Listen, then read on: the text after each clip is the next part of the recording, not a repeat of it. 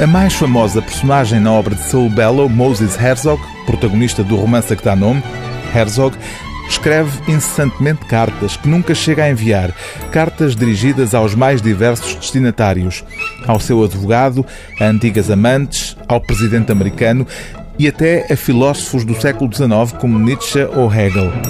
Herzog é aquilo a que se chama um grafómano, alguém com uma necessidade compulsiva, quase patológica, de estar sempre a escrever. É sabido que a personagem de Herzog é, em muitos aspectos, um alter ego do seu autor. Este volume, agora publicado com o título Cartas e Recordações, vem demonstrar que também no que diz respeito ao hábito de estar sempre a escrever, Saul Bellow tem muito em comum com a personagem de Herzog. A correspondência que ocupa estas quase 400 páginas é apenas uma parte, são cartas escolhidas, da vida epistolar do escritor norte-americano distinguido com o Prémio Nobel em 1976.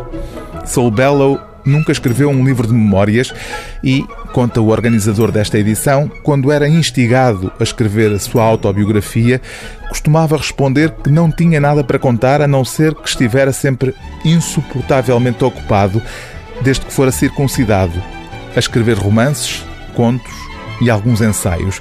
E, naturalmente, inúmeras cartas, boa parte delas de caráter literário e dirigidas a companheiros de ofício como John Cheever, Philip Roth ou Ralph Ellison.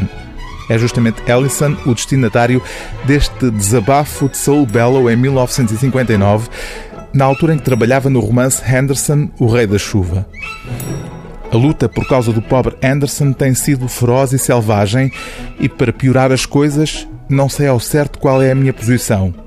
Porque não estou na posse de todas as minhas faculdades mentais e não sei que partes do livro tiveram origem na alegria ou no desespero. É muito difícil ver através dos preconceitos dos críticos e avaliar o desejo de vingança que mostram contra o novo e o inesperado, a partir disto, vais concluir que este teu amigo está muito confuso. Temos de ser tontos antes de nos tornarmos sábios, diz Montaigne. Sim, mas por quanto tempo, senhor?